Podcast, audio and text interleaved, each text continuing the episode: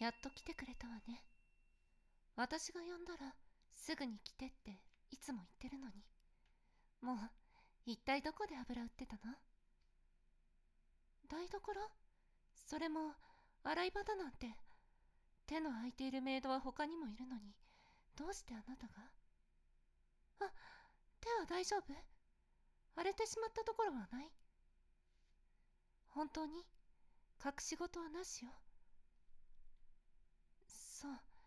ならいいのだけれど、後で料理長を問い詰めようかしら。あ、そうだった？わ。こっちに来て。またあなたに贈り物を用意したの。アイビーの葉をイメージした髪飾りよ。散りばめたダイヤモンドが白いお花みたいで可愛らしいでしょ？最初はもっと華やかなデザインを選ぶつもりだったのだけど、あなたはそのままで十分美しいから、少し控えめなくらいがちょうどいいと思ったの。きっとあなたの美しさを引き立たせてくれるわ。さ、遠慮なく受け取って。どうしたの？もしかして気に入らなかったかしら？違うの？じゃあ、そんなに顔を曇らせているのはどうして？身分？まだそれを気にしていたのね。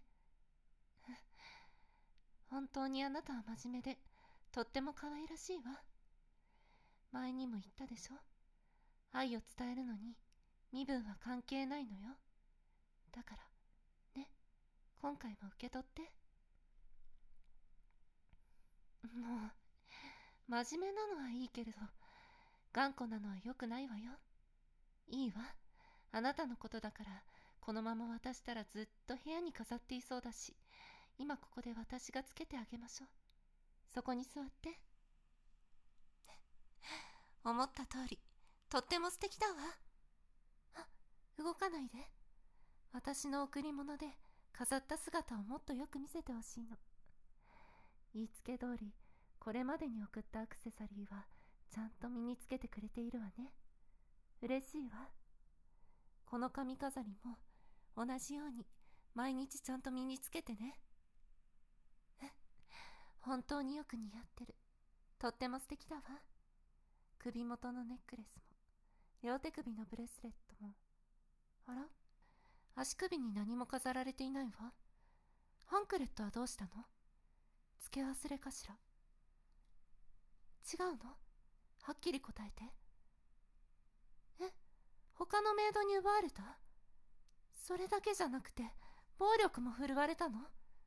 そんな、ごめんなさい。私のせいだわ。ああ、こんなことになるなら、ずっとずっとあなたを部屋に置いておくべきだった。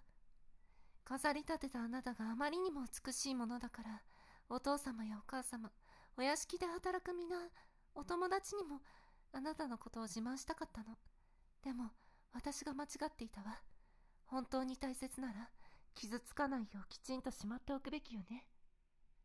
本当にごめんなさい。でも安心して。もう誰にもあなたを傷つけさせないわ。実はね、この部屋の隣に隠し部屋があるの。